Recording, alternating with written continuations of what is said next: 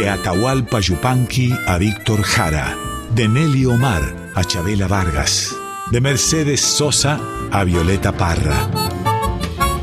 Voces de la Patria Grande, un programa de Marcelo Simón.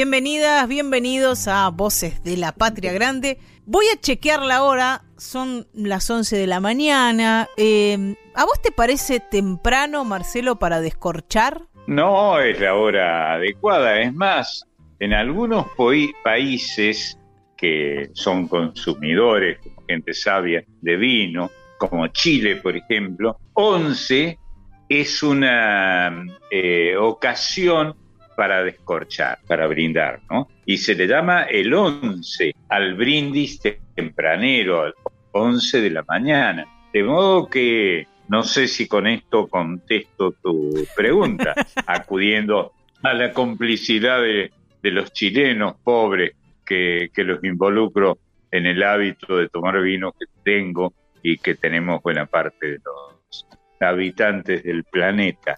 Así que acá estamos, no creo que sea buen momento para ir a Chile, pero bueno, adoptemos esta, esta costumbre chilena del 11 porque comenzamos ya mismo, Marcelo, en Voces de la Patria Grande, con el cancionero del vino. Ah, qué bueno, me parece fantástico, porque la Argentina, como nuestros vecinos transcordilleranos, somos productores de vinos y de buenos vinos. ¿eh? Que es una bebida nobilísima, de no alta graduación, que hay que tomar poco pero bueno, como decía mi querido, inolvidable amigo Jaime Dávalo. Tomar poco pero bueno. Otro gran poeta que también chileno, que le dedicó largas este, eh, lucubraciones al vino, fue Pablo Neruda, como vos sabés. Exactamente, bueno, ahí, ahí estamos de los dos lados de la cordillera.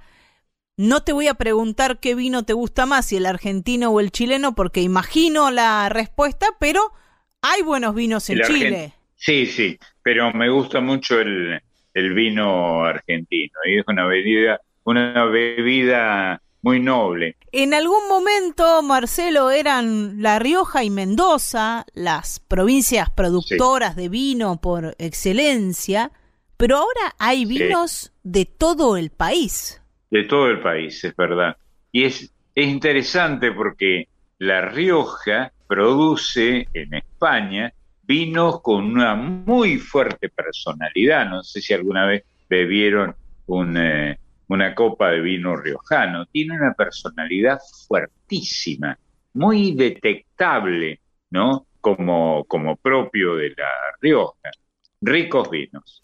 ¿Son esos vinos que te atacan al primer trago, decís vos, Marcelo? Y sí, que tienen una personalidad, es como, como ustedes, como algunas mujeres, o todas, las ves y ya perdiste, perdiste, no, ni te muevas de ahí, no, no, no produzcas nada ni pienses, ya te atraparon. Hay vinos que, como algunas mujeres, ya te atraparon.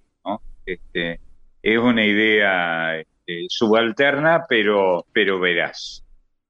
Vamos a comenzar a recorrer este cancionero del vino con lo que es casi un lugar común, pero podemos hablar mucho sobre él, sobre Horacio Guaraní. Digo un lugar común porque le ha cantado mucho al vino y también tenía un discurso de, de adoración de esta bebida. Sí, yo he sido, he tenido la suerte de ser muy amigo de, de Horacio Guaraní y frecuentarlo muchísimo en su casa y fuera de ella. Y él hablaba más de lo que bebía. Este, debo decir, ha pasado el tiempo y no está mal que ahora, en fin, intente de este modo eh, tal vez subalterno, poner las cosas en su lugar.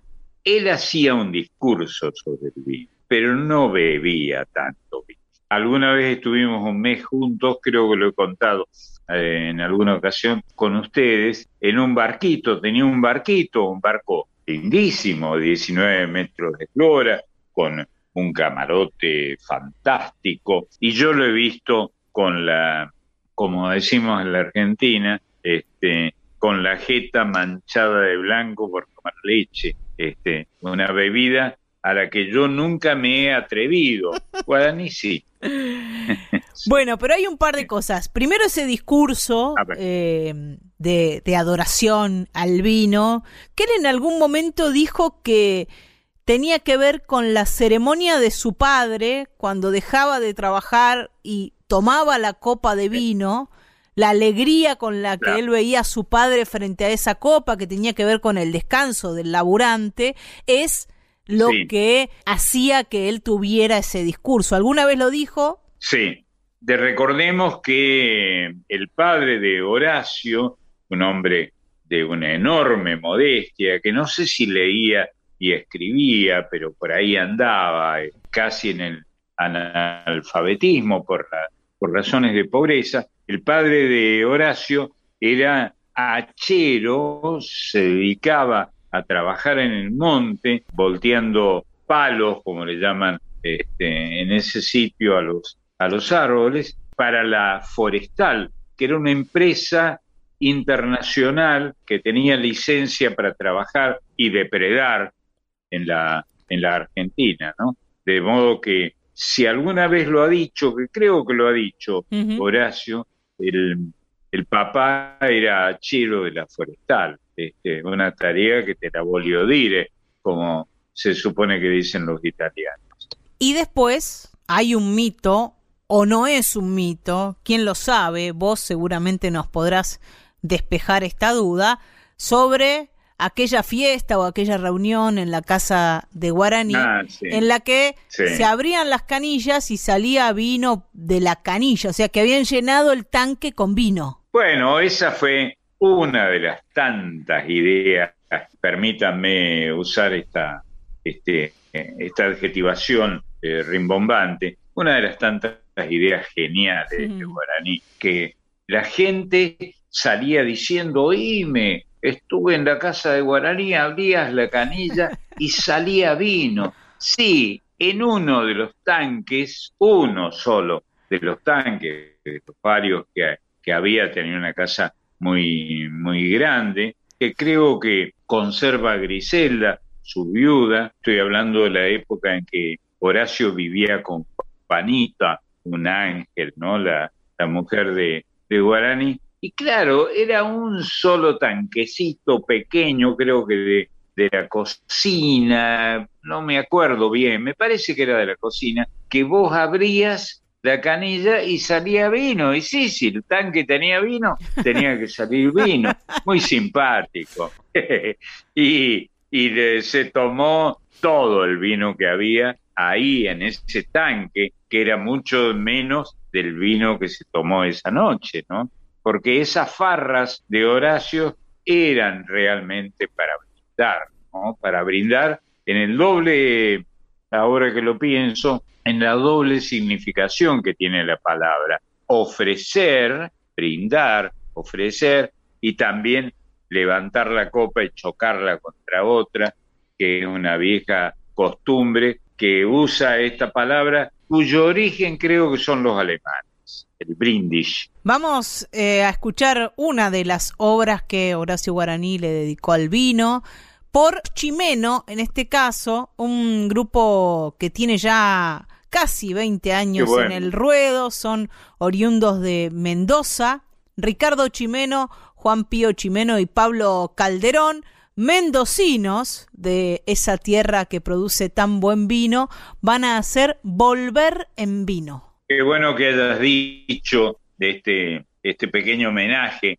a Mendoza, porque es cierto, además de producir muy buen vino, los mendocinos han honrado a esta bebida bíblica, dedicándole canciones maravillosas y muchísimos, muchísimos cantos, sobre todo estos cantos se llaman los cogollos, ¿no? Que cogollo es como un brote, es el brote de una canción que termina homenajeando a uno de los personajes. Si yo fuera un poco menos tímido, me animaría con un cogollo para ustedes ahora, pero, pero la timidez me lo impide. el cogollo y el pago, ¿no, Marcelo? Porque una vez que a ah. usted le dedican un cogollo. Ah, sí, el pago. Usted tiene que pagar. Pago, sí, qué lindo. Tenés que pagar por la copa, qué bárbaro.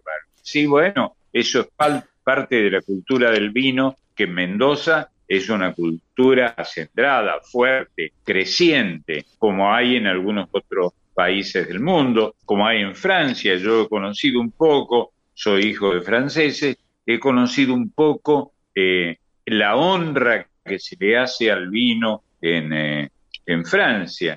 La verdad, los vinos argentinos son, creo, mejores que los franceses. En el caso de la situación que estamos viviendo epidemiológica, habría que prohibir el pago de esos cogollos porque usted sabe, Marcelo, que cuando a usted le dedican un cogollo en medio de una canción cuyana, el pago implica que usted vaya con su copa y le convide de su copa al cantor o la cantora, cosa que hoy es de absoluto riesgo. Muy bien, muy bien, la felicito. Yo sabía que usted sabe de muchas cosas, pero no la sabía tan versada en estas cuestiones del vino, ¿no?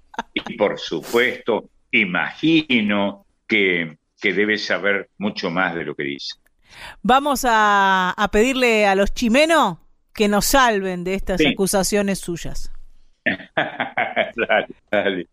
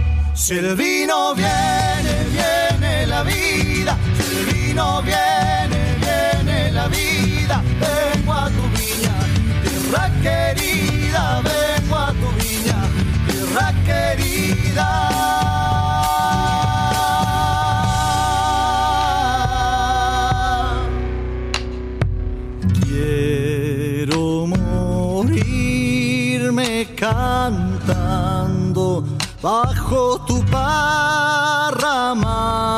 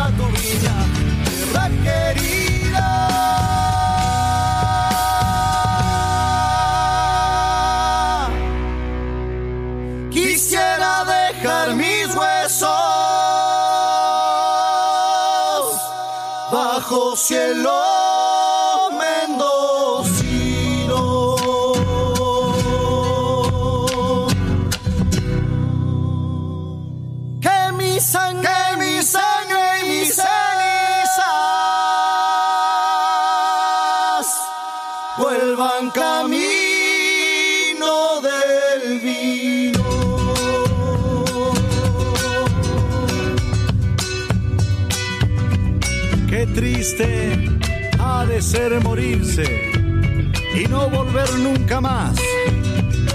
pero es tan linda la vida, pero es tan churo el camino, que si me muero algún día entiérrenme en Mendoza, en San Juan, allá en La Rioja o en Cafayate la hermosa que en vino habré de volver.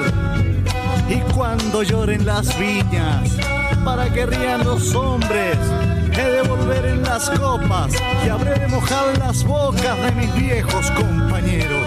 O tal vez de la que quiero y no me pudo querer. Y en una noche de farra, cuando lleven la guitarra, si ven al vino llorar,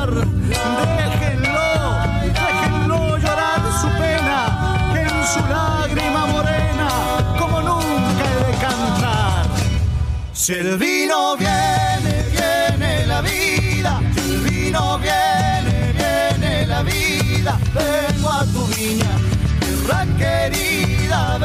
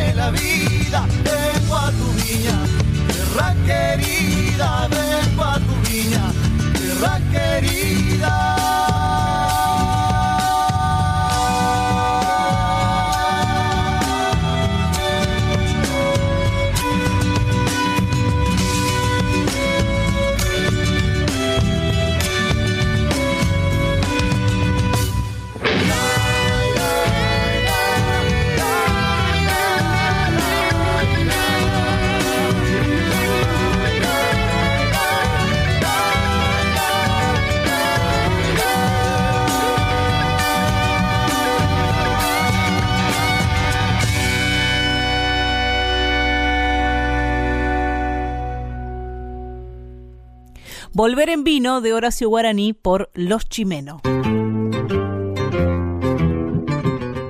Vamos ahora para la zona litoraleña para encontrarnos ahí con el padre Julián Cini.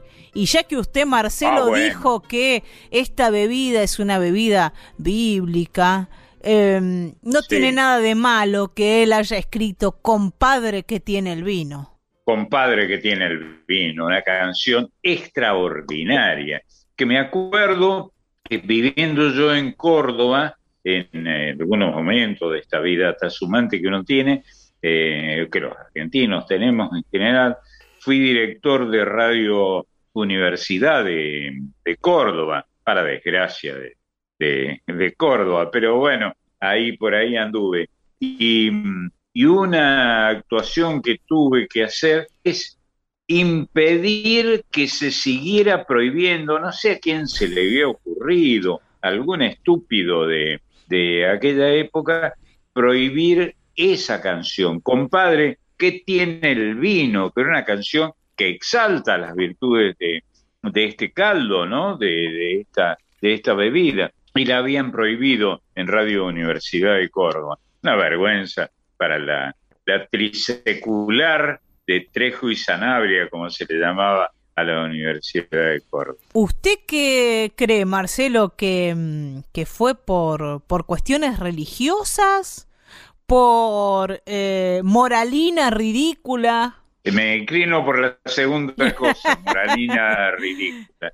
Y por la necesidad que tienen a veces, eh, la tentación que, que, que asalta a algunos funcionarios de poner lo que suponen que es el orden, ¿no? Que el orden significa este, prohibir el vino, por ejemplo, sí, porque el vino es más, y hacen todas las lucubraciones alrededor de las cosas malas que puede producir el vino. Claro que puede producir cosas malas, pero también algunas muy buenas, ¿no? Y si no, prohibamos el brindis. Yo me he criado en una familia católica, yendo a misa, misas de once, que era el, el horario más cómodo para ir a, para ir a misa el padre Julián Cini, un religioso, digo, no le decimos padre por, por nada, por ninguna otra razón, dice en esta canción que el vino es sangre de Cristo porque es sangre popular. La parra chupa en el suelo tanta sangre fraternal que hay en la tierra vertida, que clama el cielo y está juntándose desde siglos, buscando hacerse escuchar la sangre de los hermanos que amamos y ya no están. Bueno, el cura Cini es un nombre que hay que pronunciar con muchísimo respeto. Constituye uno de los hitos fundamentales en la historia del folclore y también diría yo, metiéndome, no debo, también de la religión, ¿no? Porque sospecho que debe haber acercado a muchos a la religiosidad, ¿no? A esta necesidad de estar junto al otro, que eso es la, religión, ¿no? Es religarnos, ¿no? Eh, si somos religiosos. Y además, no está mal que digamos una vez más que católico, que es, nuestra identidad, como podría ser la de ser judíos, de ser eh, musulmanes, también quiere decir católico, quiere decir universal, que es una palabra maravillosa. La que va a cantar al padre Julián Cini y este compadre que tiene el vino es Soledad Pastoruti, que no sé si será muy ah, tomadora de vino, pero, pero va a cantar esta canción. No creo, no creo, pero es un encanto y una cantora extraordinaria, una, una artista extraordinaria, la Pastoruti, ¿eh? a la que algunos de nosotros hemos visto, muchísimos, ¿no? Hemos visto nacer crecer y consagrar, porque desde el primer momento se convirtió en una estrella, la, Sole, ¿eh? como le llama la gente.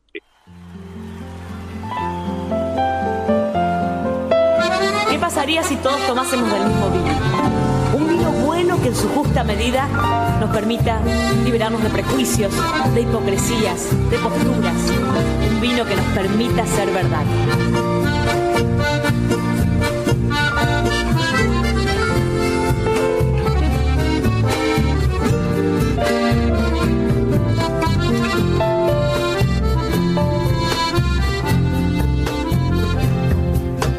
Compadre que tiene el vino que usted al tomar comienza a sentirse hombre y empieza a hablar, a hablar de lo que más quiere de su verdad.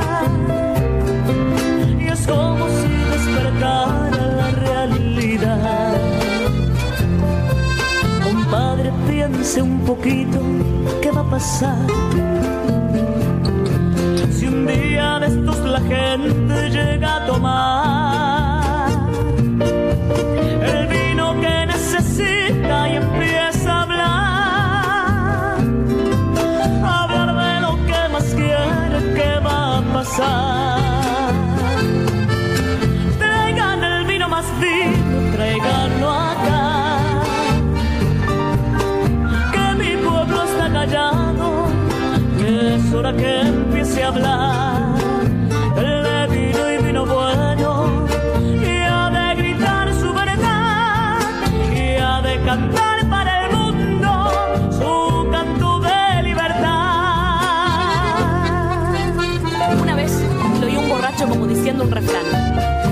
sangre de Cristo porque es sangre popular.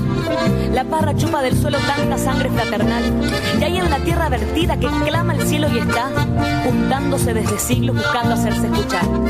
La sangre de los hermanos que amamos y ya no están, de nuestros muertos queridos que nunca nos dejarán, de los que dieron la vida porque amaron la verdad, los que eligieron morirse por no saber traicionar los que encontraron la muerte buscando la libertad, los que dejaron sus huesos en Malvina y soledad como raíz enterrada que algún día ha de brotar.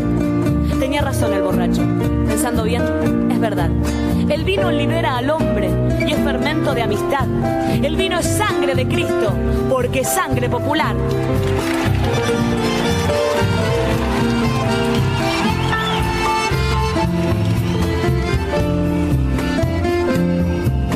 Imagínese, compadre, qué va a pasar si un día de estos la gente llega a tomar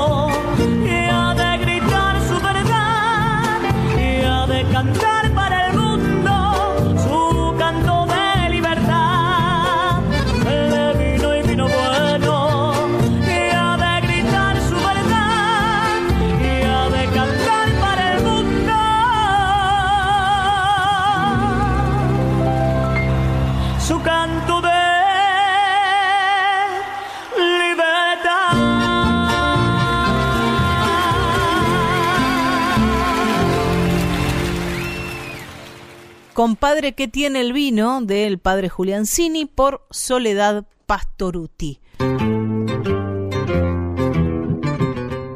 Marcelo, vamos a presentar, si te parece, al equipo que hace cada domingo Voces de la Patria Grande. Por favor, por favor, que le echen la culpa a ellos, a los integrantes del equipo. Pedro Patzer es el ideólogo, digamos, el autor intelectual. Es verdad, es verdad. Es un orgullo para todos nosotros, algunos de los cuales lo conocimos muy jovencito. Sigue siendo muy joven, ¿no? Pero lo vimos nacer y crecer en la radio y le tenemos una gran admiración. Y le debemos, además, algunas ideas fantásticas. Lo conociste naranjo, diría Perón. Claro, sí, es linda esa palabra, esa expresión. Yo lo conocí naranjo, lindísimo, sí, es de Perón ese dicho. Sabes que hay gente que me dice, quiero conocer a Pedro Patzer. Ah, está muy bien. Gente Está que lo bien. lee, que lo conoce de las redes o que ha escuchado algún programa de radio. Así que tenemos el orgullo de que Pedro sea quien propone cada domingo una nueva temática. Este domingo, hoy, las canciones que le cantan al vino y que además musicalice cada uno de estos voces de la patria grande. Marisa Ruibal es la productora de este programa de Voces de la Patria Grande y además, como ustedes ya saben, en un ratito nomás va a venir con la columna sobre las infancias, Marcelo. Así que le decimos a las chicas y los chicos, las niñas y los niños que no se la pierdan. Está bien, que hagan fila, como se decía cuando yo era chico en, el, eh, en los colegios, ¿no? Linda, linda época donde el- nos elevábamos un palmo del suelo y veíamos la vida, no sé si color de rosa, como dicen los franceses, pero por ahí andaba. Podríamos decir lloren, chicos, lloren también, como un vendedor de la playa. Qué bárbaro, qué bárbaro, lloren chicos, qué bárbaro. Genial, genial. La Colomerino va a traernos también más adelante su columna folk fatal sobre mujeres y feminismos dentro de la cultura popular y tenemos a nuestro equipo técnico artístico. Por un lado, Diego Rosato, que es el editor de este programa que, como ustedes saben, va grabado, se emite grabado. Por lo tanto, quienes quieran comunicarse con Voces de la Patria Grande lo pueden hacer a través de las redes sociales. Estamos en Instagram y Facebook ahí, así que ahí podemos comunicarnos, nos pueden decir lo que quieran, podemos compartir información y comentarios a través de las redes. que las necesitamos, ideas. Este, mi vida por una idea. bueno, El otro integrante de este equipo artístico técnico es Máximo Vargas, el muchacho de la Quiaca, Uy. que es el consultor permanente de este equipo. es cierto. Y un galán, es Apa, verdad. mire usted. Bueno, lo ha dicho Marcelo Simón, ¿eh? Así que Maxi se, se debe estar agrandando en este momento. Sí, no es este, impermeable a estos, a estos piropos, me parece. ¿Qué más tenemos por ahí? Vos hoy lo nombraste a Jaime Dávalos. Sí, es cierto. Este, fui muy amigo y muy admirador de, Jaime. Me ha quedado solo lo que quedó de su familia, que es encantadora, ¿no? Jaime, para mí, fue el más grande poeta que dio el folclore en toda su historia, ¿eh? metiendo a todos en la bolsa, desde Buenaventura hasta Hilario Cuadro. Él desarrolló poéticamente esa idea de que la samba de los mineros tiene solo dos caminos, morir el sueño del oro y vivir el sueño del vino. Qué bárbaro. He recordado mucho esos versos cuando he estado en algunas minas, me refiero al socavón, desde luego, eh, morir el sueño del vino, ¿cómo es, ¿cómo es la expresión? Morir el sueño del oro, vivir el sueño del vino. Y es cierto, hay ahí todavía, no sé qué habrá sido de ellas, algunas minas que producían poco oro, pero producían, ¿eh? sería muy caro lograr este, oro de buena ley, pero lo había en aquellos lugares del norte argentino. ¿Y es también de, de Jaime Temor del Sábado? Claro, desde luego. El patrón tiene miedo que se machen con vino los mineros. Con, eh, creo que decía... Con vino. Con vino los mineros, ¿no? Y señalaba el drama del explotado y el dramón del explotador que lograba que los trabajadores embotaran sus sentidos. Una, y, y vos sabés que Jaime Dávalos nunca militó en la izquierda, jamás, pese a que muchos han proclamado su identidad eh, al respecto, pero que lo conocí mucho, que trabajé con él, sé perfectamente mucho, no, no solo por eso, eh, sé que nunca tuvo nada que ver con la izquierda, con esta, con esta letanía, esta manera de hablar de la explotación del hombre por el hombre, ¿no? Y ahí hay una frase, que es la frase esta del comienzo, que se puede prestar a un equívoco. Aquello del patrón tiene miedo que se machen con vino los mineros, no manchen. Sí, una, una vez, una vez hicimos una impresión, creo que, que con Barbie fue, y el corrector corrigió, y en vez de dejar machen, que quiere decir emborrachen, el patrón tiene miedo que se machen, que se emborrachen con vino los vinos, el tipo corrigió y puso manchen, como cuidando la prestancia del uniforme de los mineros. Interesante, ¿no? Desde luego, que se equivocó el corrector. Y en esa misma línea están Temor del Sábado, este poema que acabamos de citar y que nos se acaba de, de ocupar con, con, la aclaración de que es machen, es decir, que se emborrachen, no que se manchen. Que se emborrachen, claro. Y la samba de los mineros. En cualquier eh, diccionario castellano quechua, tanto los eh, eh, peruanos como, como los ecuatorianos y los argentinos, macharse es emborracharse. Machar es emborrachar. Tengo ahora mismo aquí uno peruano, me voy a fijar a ver si acá aparece y prometo ser honesto, decir la verdad, si aparecen o no la palabra machar, machi, machi, macha, macho, machu.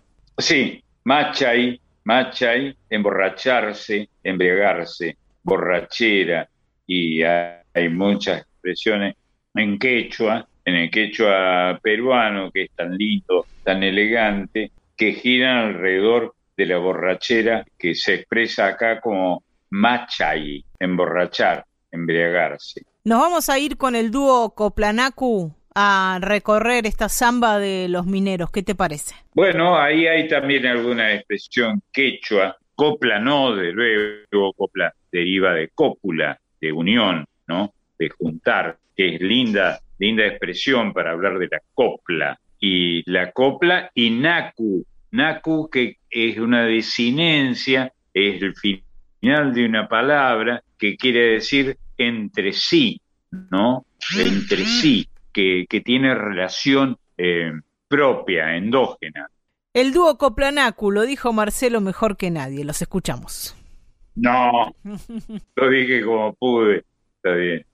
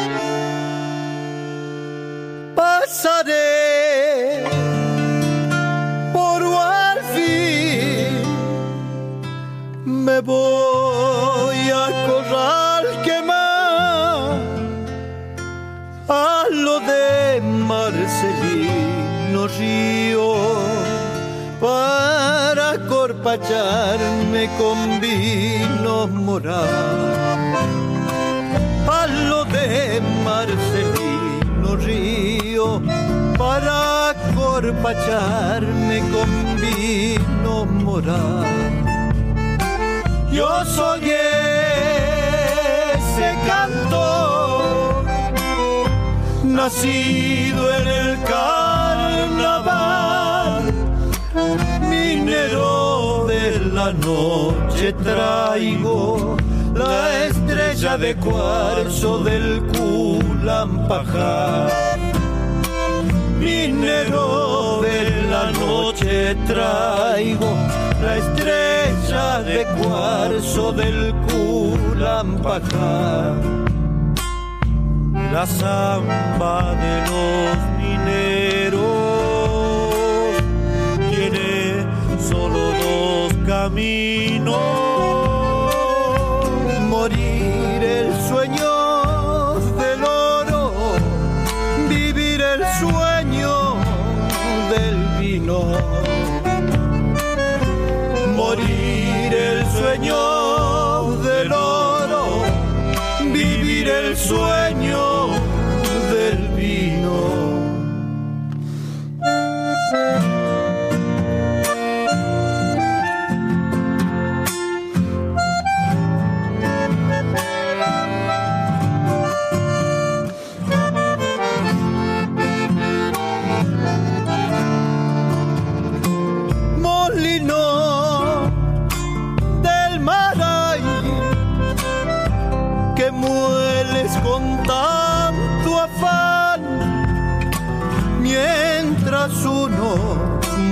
el oro.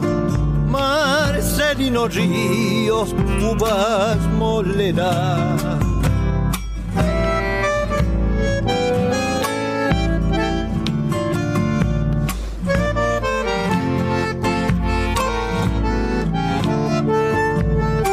Me voy a pirquinear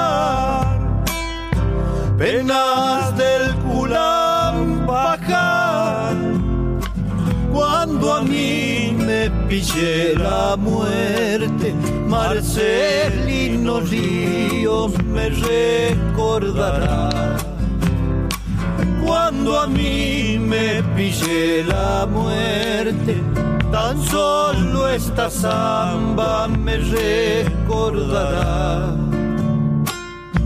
La samba de los mineros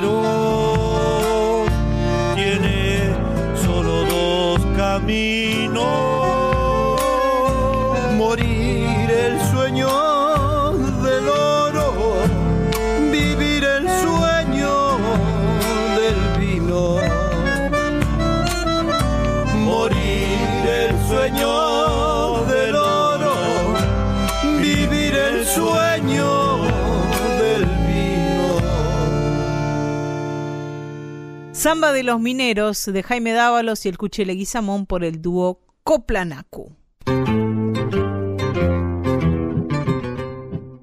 Vamos a ir ahora a, con una cueca también, ¿no? Nos vamos a, a la región cuyana y tratándose de una cueca podría ser también una canción chilena, pero viendo los autores, Eduardo Troncoso y Carlos Charlin, claramente estamos hablando de nuestro Cuyo y ahí nació esta cueca del vino nuevo.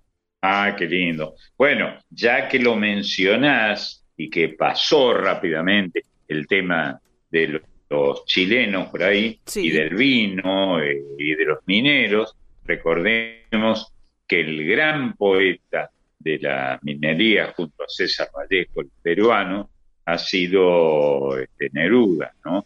Y Neruda le escribió eh, eh, gozosamente al, al vino y a los mineros, ¿no? En este caso son los cuyanos quienes le cantan al vino y Facundo Sarabia es quien va a interpretar esta cueca del vino nuevo. Un tipo encantador, Facundo Sarabia, un gran intérprete, ¿eh? el hijo, el hijo del, del gordo, como le decíamos todos, a su papá, este de los chanchareros. Lo escuchamos.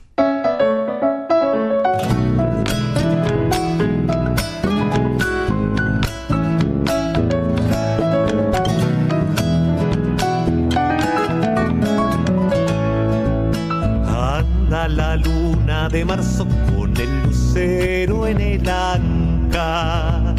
Anda la luna de marzo con el lucero en el anca.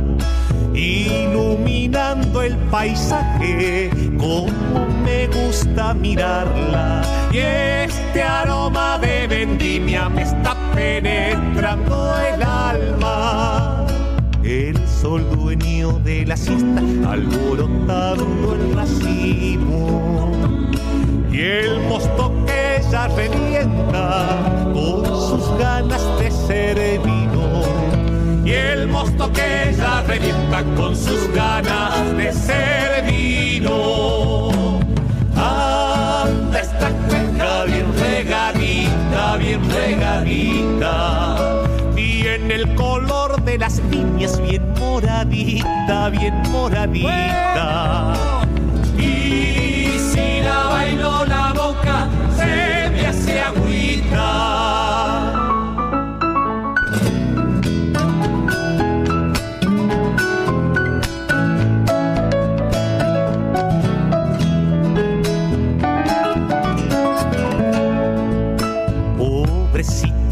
la parra que se quedó en solitaria. Pobrecita de la parra que se quedó en solitaria. Tendrá que esperar un año para vestirse de gracia. Tendrá que esperar un año para vestirse de gracia. Pero resulta que el jugo que nace de sus entrañas Mañana es el vino nuevo de esta mi tierra cuyana. Mañana es el vino nuevo de esta mi tierra cuyana. Anda esta cuenca bien regadita, bien regadita. Tiene el color las niñas bien moradita, bien moradita. Y si la bailo la boca, se me hace agüita. Cueca del vino nuevo de Eduardo Troncoso y Carlos Pipo Charlín por Facundo Sarabia. Y vamos a reincidir, Marcelo, en la obra de Horacio Guaraní, con este clásico que es Guitarra, Vino y Rosas, Sí, y que va a cantar alguien a quien le gusta también el buen vino, que es el chaqueño palavecino. Seguro. Bueno, y el chaqueño fue muy y ha sido muy admirador de Guaraní, ¿no? Este, un admirador sincero, franco eh, y, y rotundo al respecto, con toda razón, como todos nosotros. Vamos a, escuchar al chaqueño, un gran admirador, como decía Marcelo, de, de Guaraní, interpretando su obra, Guitarra, Vino y Rosas. ¿Qué más?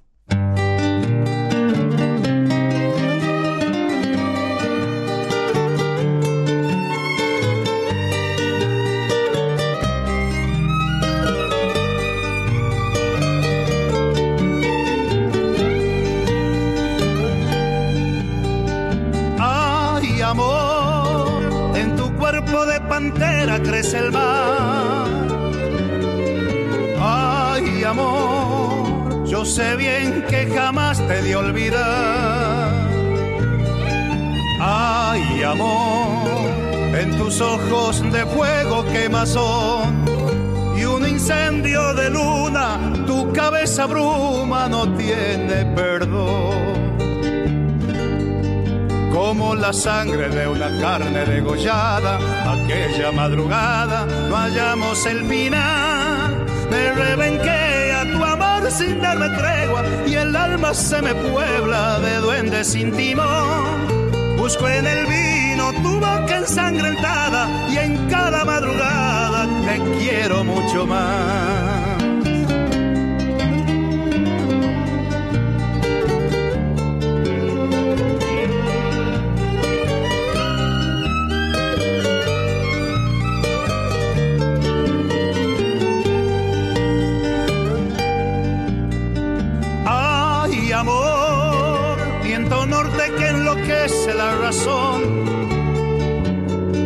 Ay, amor, como víboras hambrientas bajo el sol.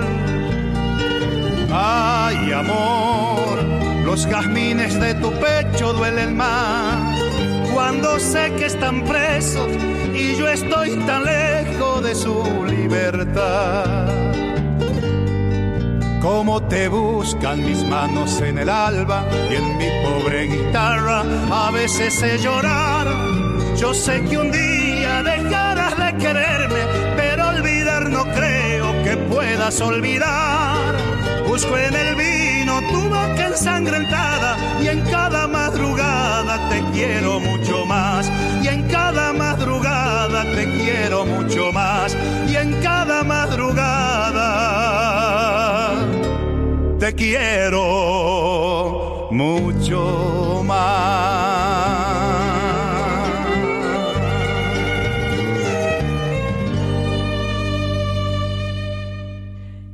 Guitarra, vino y rosas de Horacio Guaraní por el chaqueño palavecino. Y ahora sí, le dijimos a los niños y a las niñas, lloren chicos, lloren, y es el momento de que pidan, porque viene Marisa Ruibal con su columna sobre las infancias con cuentos, con poesías, con canciones. María, ¿andás por ahí? Estoy acá riéndome. Siempre tenés unas presentaciones tan lindas que me quedaría escuchándote. Acá estoy, pero sigo escuchándote. ¿Cómo andan? Muy bien. ¿Cómo te va, diosa? Bueno, lindo, lindo Lindo que estés aquí. Bueno, muchas gracias, pero yo les tengo que pedir permiso para hacer algo. Dale. a ver. Como buena maestra, sí, sí, les tengo que pedir autorización. Como buena maestra que soy, me voy a ir al recreo con los niños, con las niñas, los peques. En este domingo vitivinícola yo me voy a ir de recreo con los chicos. ¿Qué les parece? Sí, está bien. Pero no es cualquier recreo. Yo me voy a ir ellos de paseo, pero para recordar dos fechas muy importantes que vienen ahora muy cerquita. Una es nuestra fecha patria, pasado mañana, el martes 25 de mayo. Ya estamos en el 25 de mayo, casi. Claro, claro, casi, casi. En el umbral. Exacto, en el umbral. Y la otra está relacionada con la educación. La otra tiene que ver con el Día de los Jardines de Infantes y de la Maestra Jardinera, que es el viernes, el viernes 28 ah, de mayo. No sabía que había un Día de la Maestra Jardinera, está muy bien. Sí, y ahora te voy a contar en honor a quién es y, bueno, y ahí vamos a hablar un ratito de alguien que vos, em, bueno, un artista que ha hecho conocida esta canción que es Rosarito Vera, Rosarito Vera Maestra, así se llama la samba que tan bellamente han compuesto Félix Lunar y Ayel Ramírez. Sí, es cierto. Bueno, pero eso lo dejamos para después cuando recordemos el Día de los Jardines de Infantes y de la Maestra Jardinera.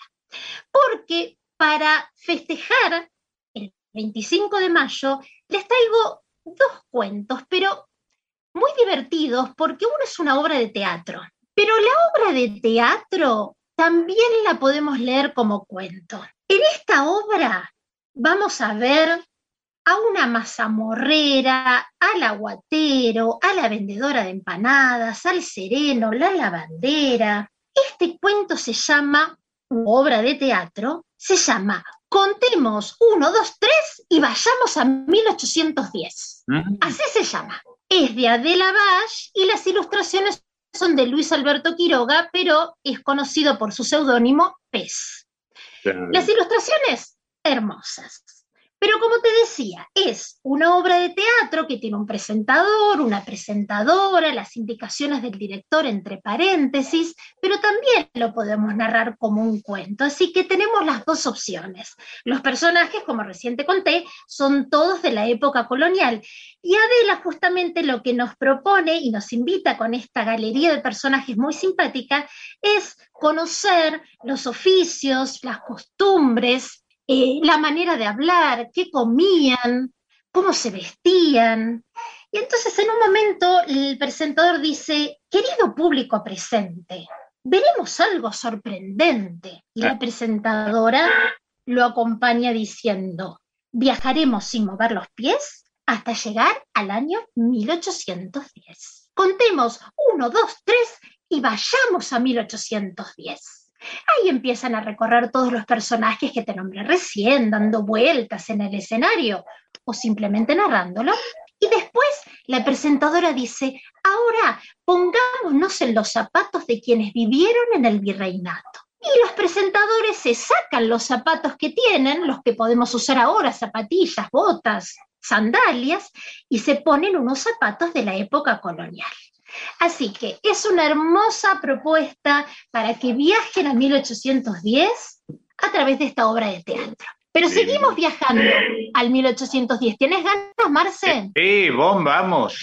Porque ahora me gusta, porque ahora sabes que no vamos a viajar así como nos proponen los presentadores sacándonos los zapatos, contemos hasta tres y vamos a 1810. Ahora, cuidado, ¿eh? porque nos vamos a meter en una el cuento se llama El secreto del tanque de agua. Está bien. La autora es Mariene Falconi, es docente, escritora, guionista de cine, directora de teatro, y las ilustraciones son de María Jesús Álvarez. Ella es diseñadora gráfica y licenciada en Bellas Artes. Este libro a mí me cautivó, es una novela porque tiene capítulos, tiene 25 capítulos, y es la historia de dos hermanos, Lucas y Rocío. Lucas y Rocío iban muy seguido a la casa de su abuela. Más que nada Lucas, porque iba todos los martes. Y su abuela se iba a dormir un ratito. Ella decía que dormía media horita, nada más.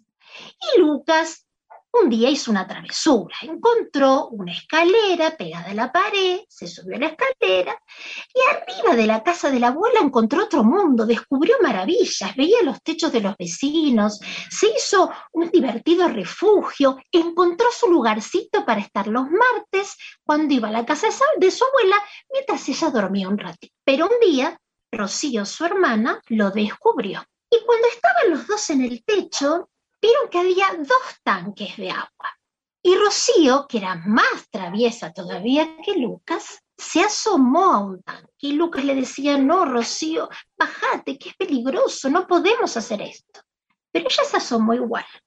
Y de tanto asomarse, mmm, se cayó. Acá un paréntesis para contarte que esto que les pasó a Lucas y a Rocío en el techo de su abuela era un mes de febrero del año 2008 en febrero del 2008. Cuando Rocío se cayó en el tanque, Lucas se puso nervioso y dijo, la tengo que rescatar. Y quiso ir atrás de su hermana. Se cayó con Rocío. ¡Papá! Y mientras caían decía, ¿qué nos está pasando? Quisieron llamar a su abuela y, y pensaron, pero está durmiendo y no nos va a escuchar. Y de golpe se dieron cuenta que habían empezado a salir y dijeron, uy, la abuela nos habrá escuchado y se habrá subido al techo. Salieron y cuando salieron se dieron cuenta que no estaban saliendo del tanque de agua, estaban saliendo de un aljibe y miraron a las personas que estaban alrededor de ellos y se dieron cuenta que no estaban en el año 2008. Se dieron cuenta que habían viajado y estaban en febrero, pero de 1810. Ah, mira Viajaron a través de un tanque de agua mágico, porque viste que había dos tanques arriba del techo de la abuela. Uno era el tanque de agua, efectivamente, pero el otro era un tanque que les permitió a Lucas y a Rocío viajar en el tiempo.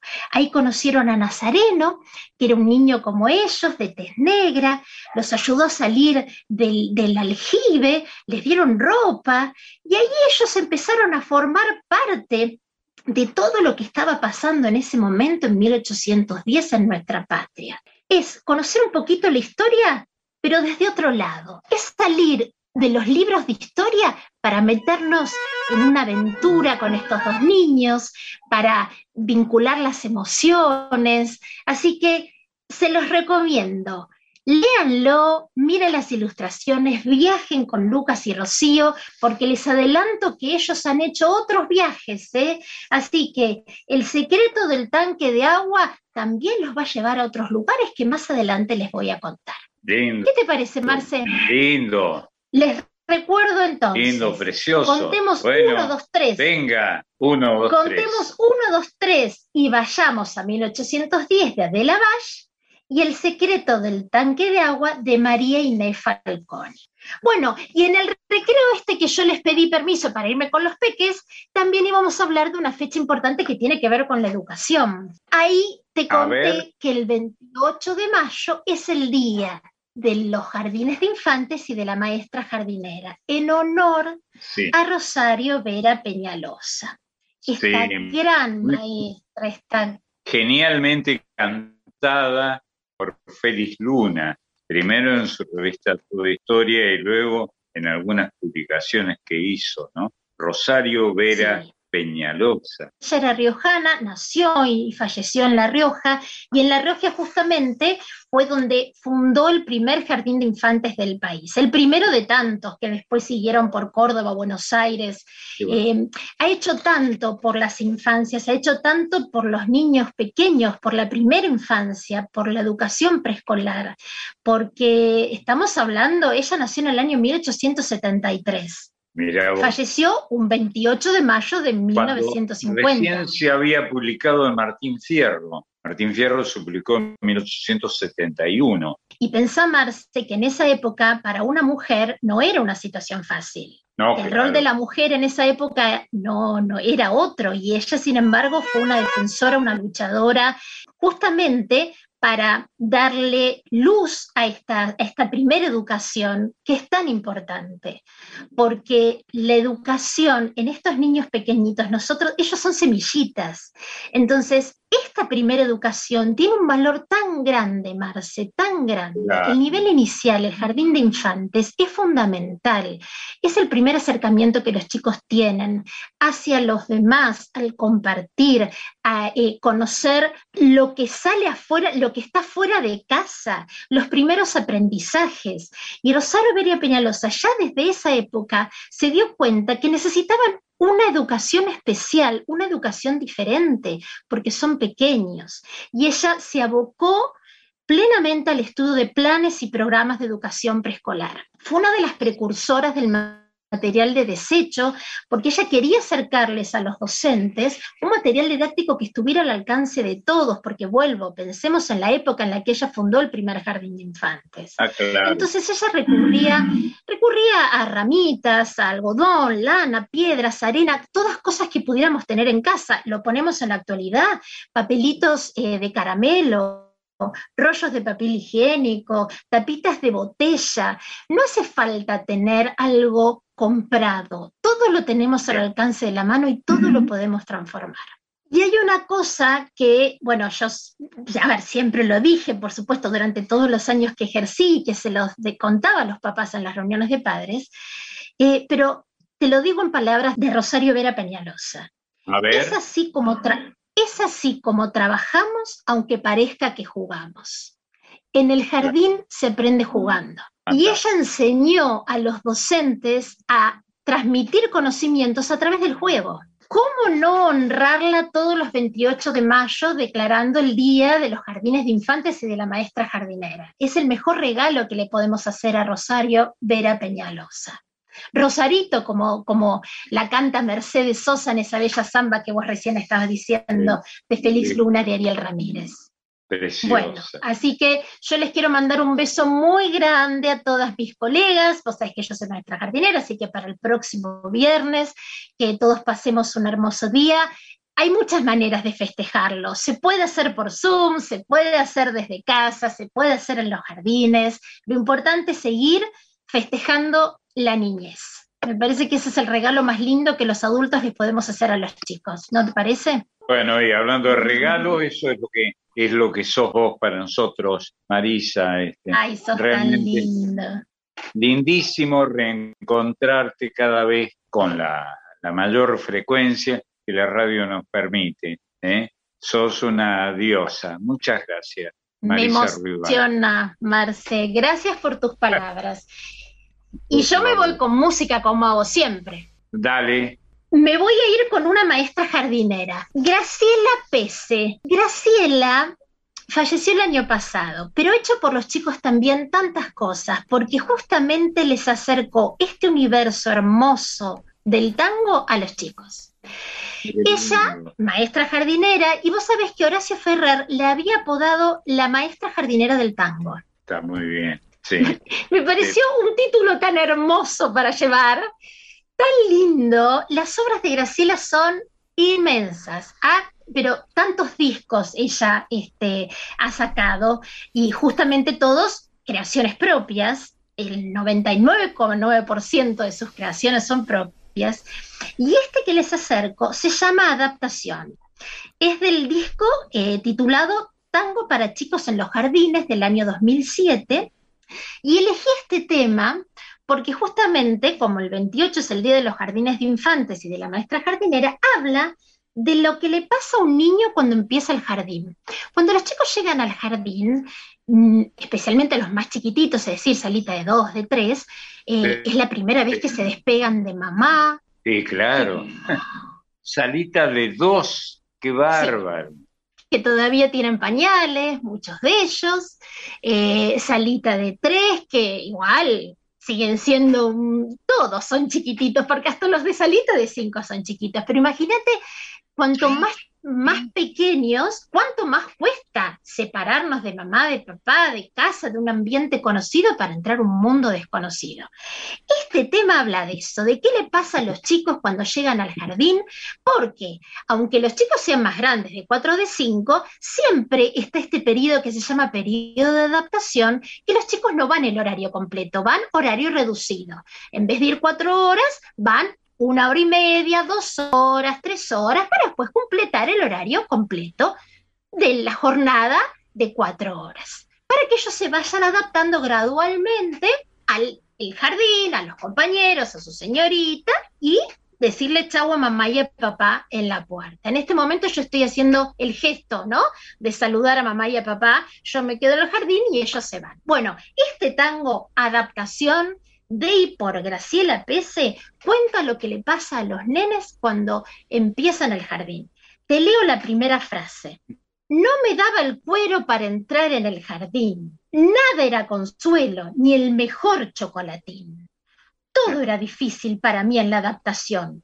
Ver personas nuevas, nueva casa, nuevo sol les regalo este hermoso tango de Graciela Pese que se llama Adaptación. Les mando un beso enorme. Sigan con este recorrido que están haciendo en este cancionero del vino precioso y nos encontramos el próximo domingo. Gracias Marisa, precioso, precioso. Un abrazo enorme. Quiero mucho. Feliz día de la maestra jardinera, Mari, y mejor ni te voy a contar todo lo que yo lloré en la salita de tres. Ay, mi vida. No paraba de llorar. imaginarte. Ay, mi amor. Todos mis recuerdos de la salita de tres son con los ojos llorosos, con la vista nublada, con el parabrisas empañado. ¿Sabes que ahora tengo ganas de meterme? ustedes saben que grabamos cada uno de nuestras casas. Tengo ganas de meterme en la computadora y abrazarte, Mariana. Mi mamá no pensaba lo mismo. Pero las maestras sí, viste, qué diferente. Porque cuando un nene llega llorando como entrabas vos, lo que hacemos es abrazarlos, contenerlos, para que sientan que mamá queda en la puerta, pero que tienen unos abracitos cálidos que los esperan adentro del jardín. Ay, María, me diste ternura. Ojalá me hubiese tocado una maestra como vos y no como la mía de salita de tres. Pero bueno, eso es, es una historia para otro día. Bueno, en otro momento lo charlamos, entonces.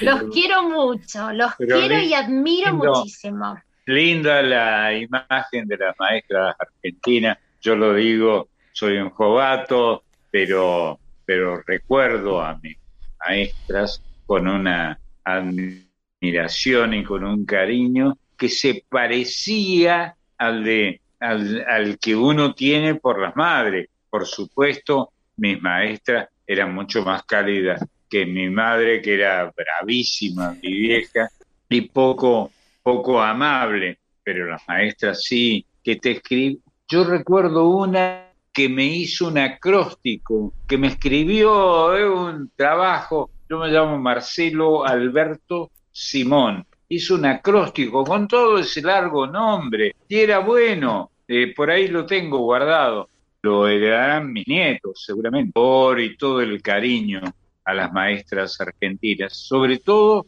a las maestras de los primeros años. Y abrazamos a todas las maestras en nuestra compañera Marisa Ruibal, que ha pasado por Voces de la Patria Grande. Mari, un gran abrazo. Los abrazo y me emocionaron. Un beso gigante para los dos. Chau, Mari. Qué lindo. Besos. Besos, Mari.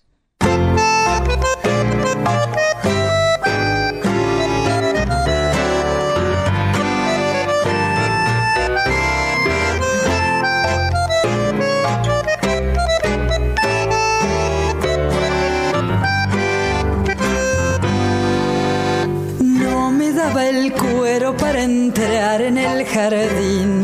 Nada era consuelo ni el mejor chocolatín.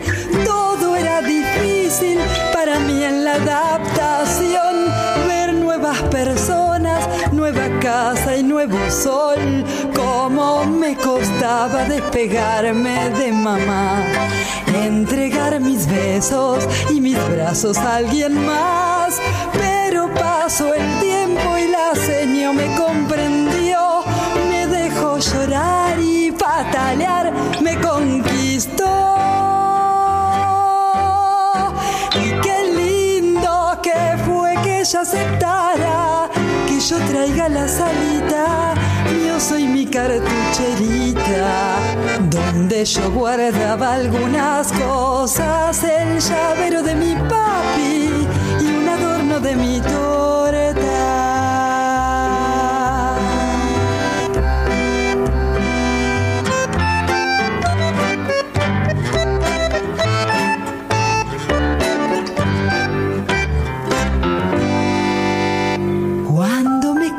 De un jardín para jugar, de juguetes nuevos de arenero y tobogán. Nunca me avisaron que era para compartir y que no se puede comer solo el chupetín. Y hoy cada berrinche y amargura ya olvidé, porque fueron más las alegrías que estrené primera vez me defendí, me até un cordón y pude jugar sin que me reten con jabón. Y qué lindo que fue que ella aceptara que yo traiga la salita. Yo soy mi cartucherita, donde yo guardaba algunas cosas, el llavero de mi papi adorno de mi torta.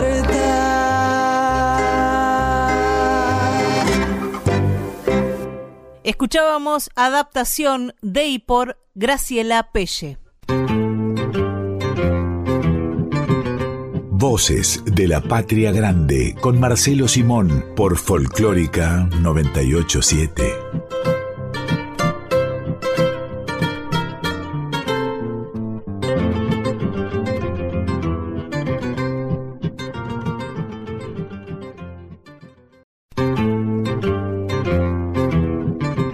Estás escuchando a Marcelo Simón en Voces de la Patria Grande. Seguimos en Voces de la Patria Grande con el cancionero del vino y Marcelo, hay una cosa que no se hace, es hablar tanto como lo hicimos en nuestro caso de Temor del Sábado y no escuchar este poema. Así que estamos a tiempo de redimirnos, por lo menos en esto. El eh, poema es extraordinario, uno de los poemas más notables que ha producido la literatura folclórica argentina. Temor del sábado, sí señor. Arrasador, ¿eh? te lleva por delante. Qué poetas admirables, qué bárbaro, qué uso del idioma tan, tan admirable, tan increíble, ¿no? De un tipo que además de un gran poeta fue minero, duró un día nada más esta mina, ¿no? La mina Pirquitas creo que fue. Vamos a escucharlo a este poeta que por suerte no fue minero más que un día y siguió dedicándose a la poesía diciendo su temor del sábado.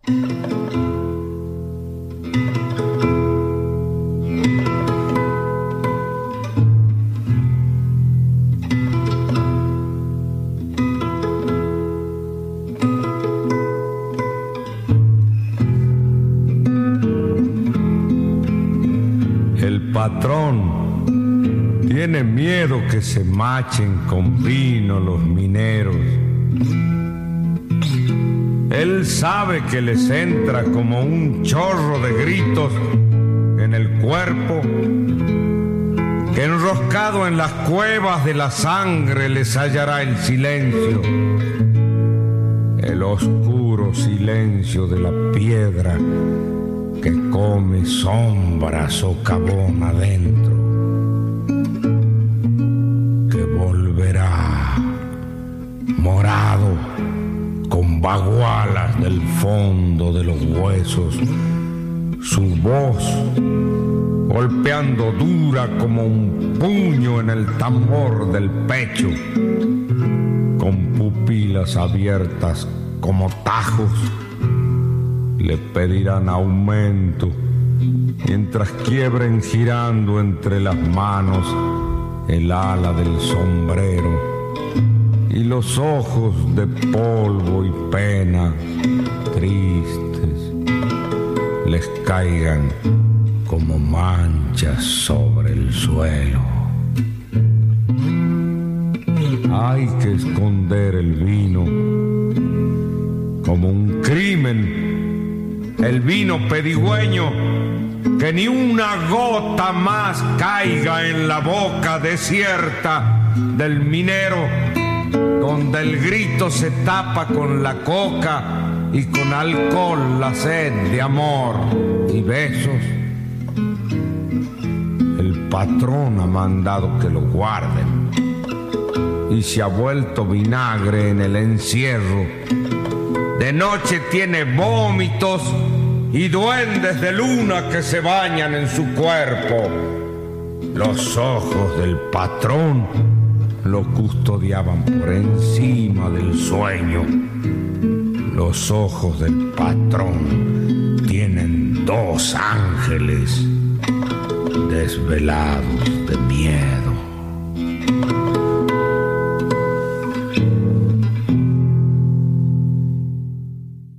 Temor del sábado, un poema de y por Jaime Dávalos. Y a mí se me complica un poco, Marcelo. Viste que los tangueros hablan mucho del pernó, del champagne. Les gustan otras bebidas. Vos sabés que, como muchas veces he dicho, creo con demasiada frecuencia, yo soy hijo de franceses. en mi casa no conozco el sabor del pernó, de esas cosas, esas bebidas tan extrañas que la literatura costumbrista, digamos, tanguera, trae. ¿Qué cuernos, para decirlo suavemente, es el pernó? Que dicen que era una bebida que enloquecía. Tengo mis dudas al respecto. Eche amigo nomás, écheme y llene hasta el borde la copa de champagne. La bebida en el tango es casi como una aspiracional, porque yo no creo que todos los tangueros y las tangueras tomaran champagne todo el tiempo, o pernó.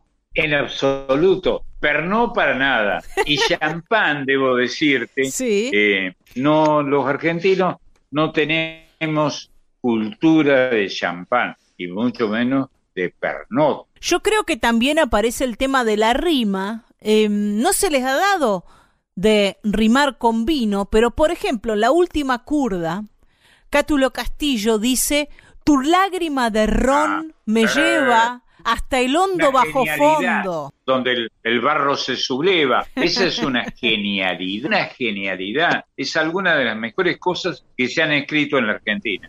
Bueno, ahí aparece el ron, tu lágrima de ron.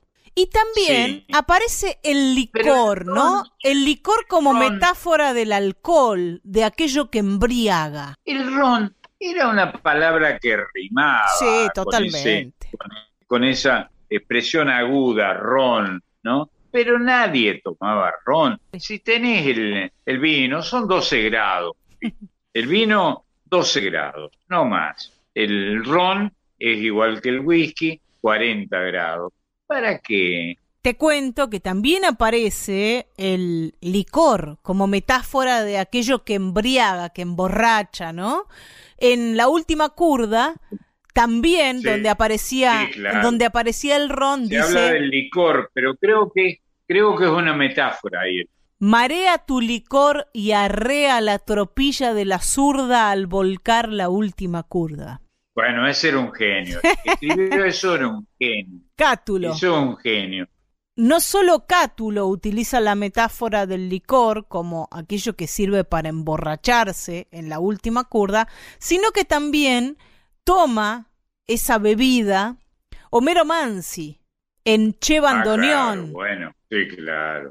y el trago de licor que obliga a recordar que el alma está en Orsay.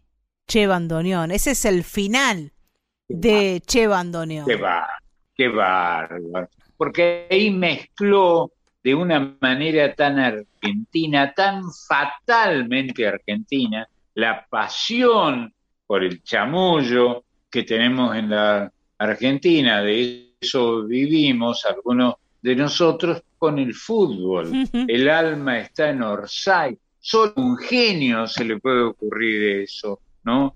Gloria y loor di todos estos rodeos para traer algo muchísimo, muchísimo más sencillo, que es A ver, donde se nombra el vino, uno de los pocos tangos donde se nombra el vino, y es pucherito de gallina, con viejo vino carlón.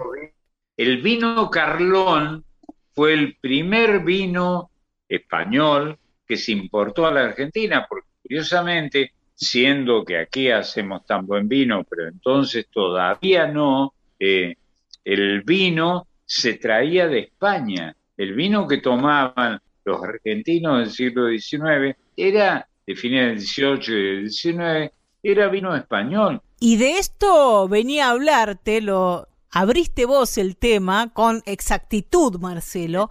Había un problema de monopolio, entre otras cosas. No solo que no había vino aquí, sino que las, las leyes de la corona española del siglo XVI prohibían el cultivo de la vid en sus colonias de América. Sí, es cierto. Y acá todas estas tierras donde ahora hay vides maravillosas, no tenían ese cultivo. El tema era de monopolio, justamente.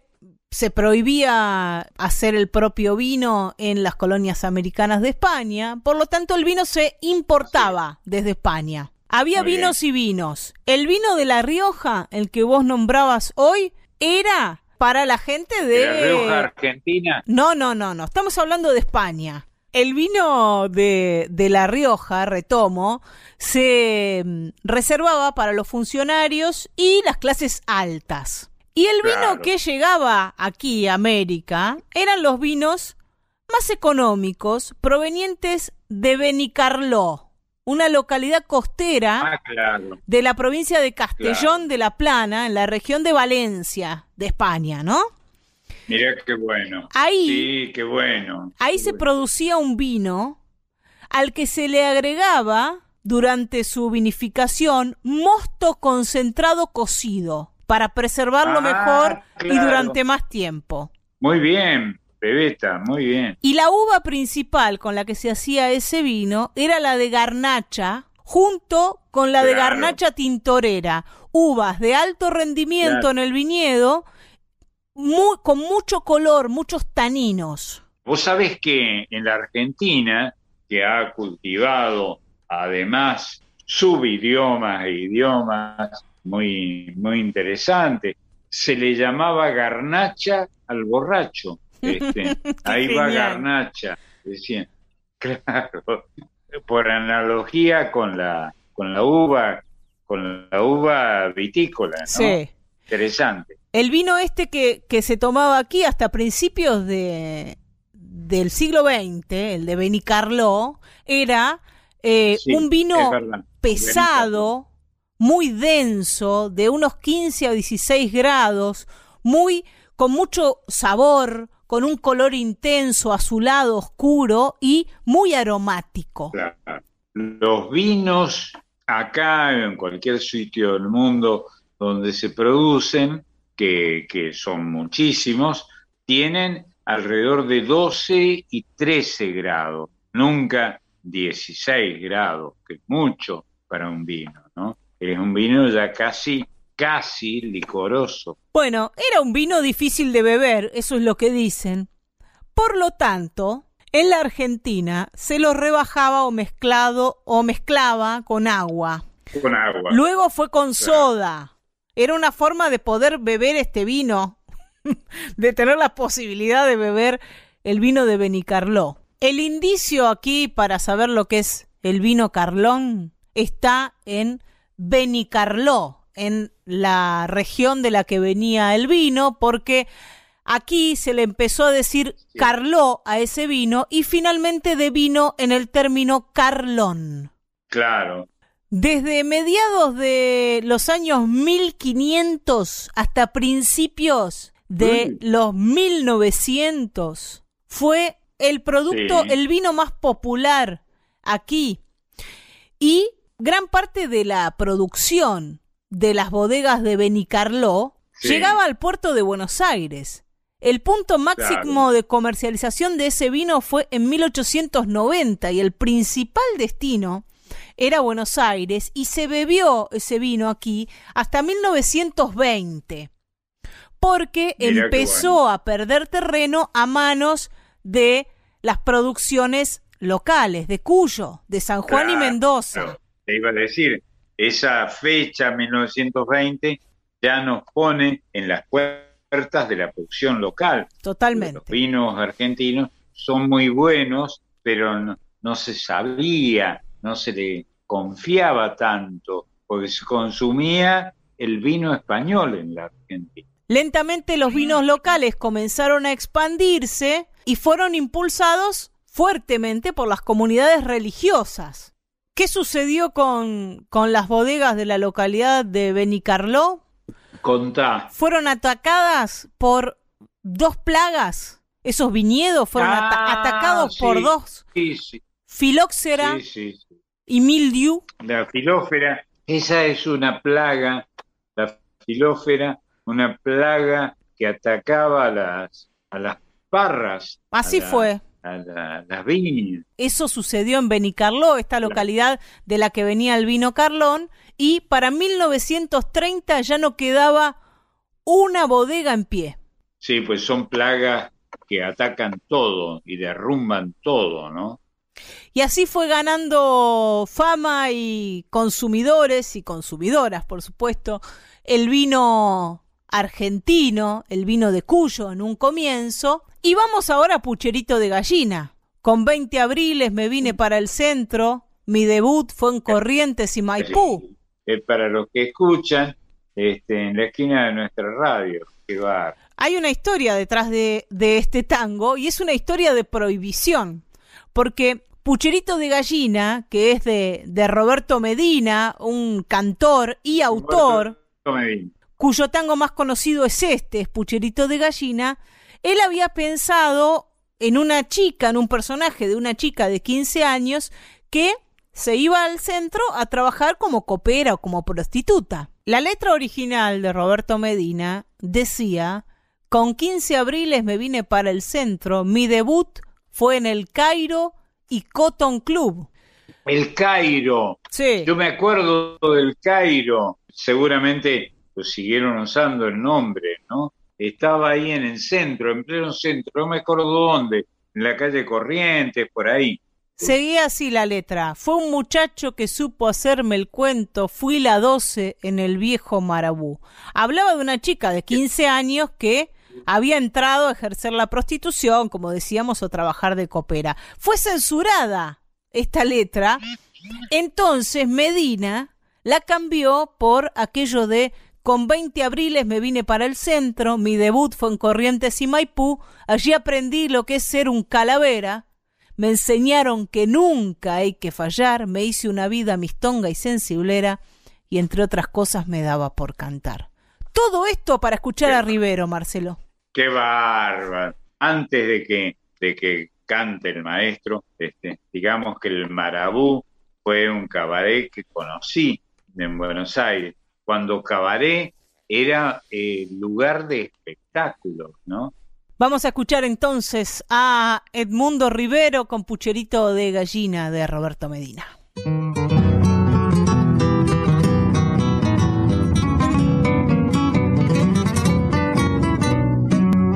Con 20 abriles me vine para el centro, mi debut fue en Corrientes y Maipú el brazo de hombres jugados y conventos. Así quise quemar mi juventud, así aprendí lo que es ser un calavera. Me enseñaron que nunca hay que fallar. Me hice una vida mistonga y sensiblera, y entre otras cosas me daba por cantar. Cabaret tropezó, era la eterna rutina pucherito de gallina, con viejo vino Carlos, cabaret me tejó. Un amor en cada esquina, uno se espira en la mina para tomar el chocolate, otro factura con mate o el raje para el convoy. Cante en el viejo variete del parque gol y en los dancing del bajo Leandro Ale, donde llegaban chicas más de casas bien, con esas otras chicas bien de casas mal. Con 20 abriles me vine para el centro, mi debut fue en Corrientes y Maipú. Hoy han pasado los años y no encuentro calor de hogar, familia y juventud.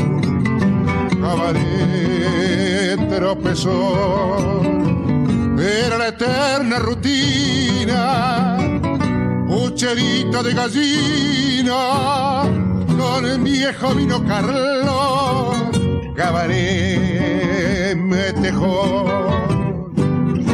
un amor en cada esquina uno se espira en la mina para tomar el chocolate, otro factura con mate o el raje, o el raje para el convo.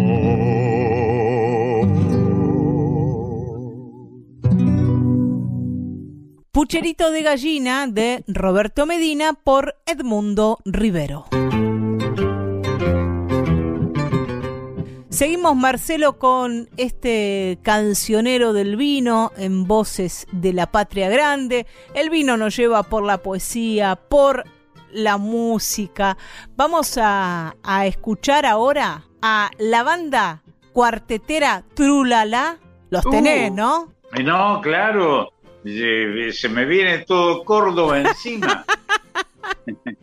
Bueno, de- despacito, despacito con el maestro. Ellos van a hacer vino tinto. En Córdoba se hacían combinaciones con el vino que no se pueden creer. Ni hablemos de eso. Vino con, ¿eh? Ni hablemos de eso, con Coca-Cola, con, con, Con jugo de Coca-Cola, naranja. Con naranja cruz, este, el vino. Con, ¿Cómo va a mezclar una cosa tan digna, tan noble como el vino con esta, eh, eh, con todo respeto, con esta, en fin, estos engendros? El vino que está en la Biblia. Eh, ¿Te imaginas la Biblia que aparezca la Coca-Cola? No, loco. Este, pará, tranquilo, tranquilo. Estás muy excitado, pará, pará. Bueno, ¿qué vamos a hacer? Pues yo me acuerdo cuando apareció, yo era muy chico, apareció la Coca-Cola Sí. en la Argentina, este, decían, todos decían, muchos decían, muchos expertos decían, esto no tiene futuro, esto se acaba, ¿no? Se estableció para siempre, ¿no? Lo mezclan con lo que venga, el vino tinto y lo va a cantar Trulala. ¡Eh!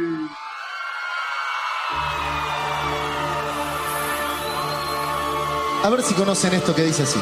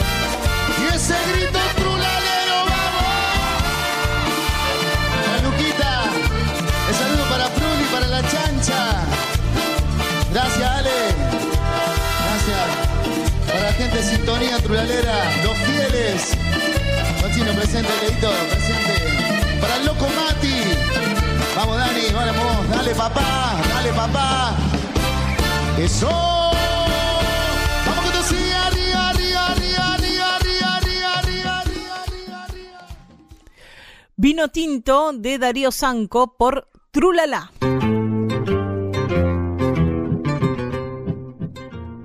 En Voces de la Patria Grande presentamos a nuestra compañera que nos trae a mujeres y feminismos en Argentina, en América Latina y en la música y cultura populares, que es Emiliana La Colo Merino. ¿Cómo andás, Colo?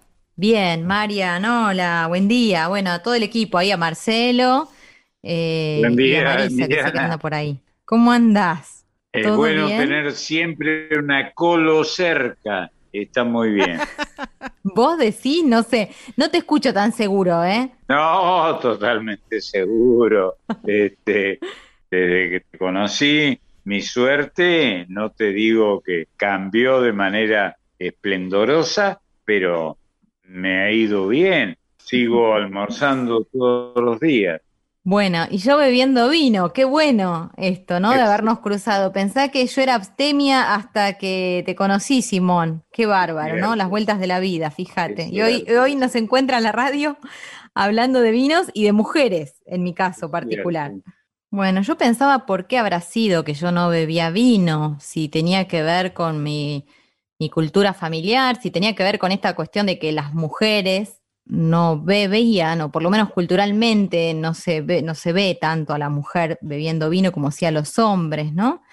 Y esta pregunta que yo me hice, súper contemporánea ya en estas épocas, parece una locura, pero no está tan descabellada en un punto, ¿no? Porque sigue sucediendo. Creo que lo hablábamos hace algún tiempo también con Mariana y con vos. Esta cosa de, por ejemplo, ir a cenar afuera, pedir eh, una copa de vino y una gaseosa y que, y que la gaseosa se la sirvan a, a la mujer y el vino al hombre, sin preguntar, ¿no? Cuando Qué pudo haber sido completamente al revés. Qué curioso. Por supuesto que el vino aparece en la historia y pensando en las mujeres eran las, las cortesanas, las prostitutas este, más refinadas o, o las jóvenes, muchas poetas, filósofas que podían participar de, de ese simposio, ¿no? ese lugar donde se compartía el vino y también las ideas, no las mujeres bien, ¿no? Eh, ¿Entendés a qué me refiero? Sino aquellas mujeres que estaban como por fuera de eh, el esquema habitual de familia, ¿no? De madre. Y es muy loco esto, porque bueno, parece que en, en estos simposios, en estas reuniones, ¿no? Claro, Sí, claro, o Dionisios, ¿no? Según si hablamos de los griegos o, de los romanos. Claro. Eh, Bueno, estas mujeres eran las que participaban en los rituales en torno, insisto, a Dionisio o a Baco. También estaban las ménades, ¿no? Que eran unas ninfas que eran las encargadas como de servir el vino, que las copas nunca quedaran vacías y que según cuenta la leyenda podían ser descendientes de una sociedad matriarcal, como la de las Amazonas. Bueno. Acá aparecen las mujeres. Ahora, en un principio, ¿no? Pensar en esto, en que las mujeres tenían participación en estas bacanales y, y en estas reuniones de largas horas bebiendo, tuvo un, un corte, te diría abrupto, si querés, porque llegó un momento en el que los romanos, imperiales, judíos, musulmanes, los cristianos, calvinistas, victorianos, eh, echaron a las mujeres de la fiesta, ¿no? Culturalmente se ve que no les convenía del todo que las mujeres participen al igual que ellos de, de estas reuniones donde se pensaba y se bebía también. Y bueno, y hubo un clic que hasta se reflejó en el derecho romano. Yo no sabía, pero esto releyendo lo, lo descubro, que había una cláusula que se llamaba ius osculi, que era el derecho que tenían los maridos, Yo sé ese derecho, sí. osculi, que era el derecho a, a oler a sus esposas, acercarse y oler el aliento de su mujer, ¿no? Oscultar Ah, sería, a ver si habían bebido vino o no. Y si habían bebido vino, bueno, probablemente venía una reprimenda, ¿no? Porque para la mujer en algún momento se empezó a prohibir el consumo de vino. Por eso te digo que no, mirá los años que han pasado, pero no me sorprende que en esta transmisión cultural que se fue haciendo de generación en generación, que al día de hoy, si te dan a probar una copa de vino, se la siguen dando los mozos y mozas a probar eh, al hombre y no a la mujer, ¿no? Cuando no, tranquilamente claro. podríamos ser nosotras las que probemos a ver si es bueno o malo el vino, ¿no? Que nos traen. Genial, genial lo que decís, extraordinario, qué bárbaro. Son, Bueno. son pe- pequeños disparadores, ¿no? Que hacemos para, para tratar de repensarnos y, y- y tratar de entender también por qué algunas cuestiones este, todavía hoy siguen subsistiendo. Sí, Son años y años de historia detrás. Aspectos de la cultura machista, ¿no? Es notable, notable. Bueno, este, en la actualidad, por suerte, y vos lo sabes bien, porque sé que te interesa el tema, este, hay muchas mujeres que se han metido en el mundo de, de las bodegas, hay muchas Sí. ingenieras agrónomas trabajando actualmente Una- en bodegas profesionales, hay sommeliers, ¿no? genias, algunas genias, ¿eh? Sí, claro, enólogas y hasta periodistas especializadas. Hay muchas que trabajan en torno a esto, a las novedades y las publicaciones que, que se van haciendo con cada cosecha, ¿no? Yo me anoté, me hice como un listadito de algunas mujeres destacadas en el mundo del vino. Algunas las debes conocer, otras tal vez no tanto. Pero bueno, para compartir acá con toda la oyentada, por ejemplo, a Laura Catena, me anoté, Sí, ella es médica, hija de. Nicolás Catena, sí, está a, a cargo actualmente de la bodega, ¿no? De Catena Zapata. Eh, y vos fíjate la, la visión de futuro de Laura, que fue quien em, tomó ese modelo de Napa Bailey, viste, de California, de etiquetar a los vinos con el nombre de la cepa que llevan, Eso- no con, con la denominación de origen, como se Eso inventaron antes en en- en California. Europa. Claro, pero ella fue quien lo trajo a la Argentina. Ese es el dato interesante que yo quería destacar de, de Laura Catena, ¿no? La cultura es esto, intercambiar información respecto denominaciones, por ejemplo, que van cambiando de acuerdo a los lugares que explorás. Y estas exploraciones eh, producen, como siempre, hallazgos. Y uno de estos hallazgos es el de los nombres. Es fantástico. Qué visión de futuro saber que iba a aprender tan bien en la Argentina este modelo, siendo que veníamos Sí. acostumbrados a, a algo diferente, más asociado a, Sí. a la manera europea, ¿no? Pero bueno, volviendo a las mujeres del vino, eh, de las A cuales ver. tomé nota, algunas destacadas, te nombré recién a Laura Catena y te dije por qué me parecía que era interesante su visión. Anita, que te debe sonar el nombre, ¿no? Finca Sí, la Anita. claro. Finca, la Anita. Bueno, eh, Anita es la madre de Antonio y de Manuel Más, que son este, sus hijos, digamos, digamos, son los, los que finalmente crearon esta bodega, que tiene vinazos, como vos sabés, este, son vinos de, de muy alto nivel, Muy ¿no? Por alto llamarlo de algún modo. Sí. Sí, exactamente. Sí, y fue, fue, fue la mamá de Antonio y Manuel quien les insistió para que allá por los 90 crearan esta finca. Son vinos de alta gama, como decíamos, y están ubicados en, en Agrelo, ahí en Mendoza. Claro, bueno. La enóloga de esta bodega es una mujer, justamente, Susana Balbo, que también es una gran Sí, profesional. bueno, la gran Susana Balbo, a la que todos conocemos de nombre nada más. Me gustaría conocerla de otra manera, eh, hablar con ella, ¿no?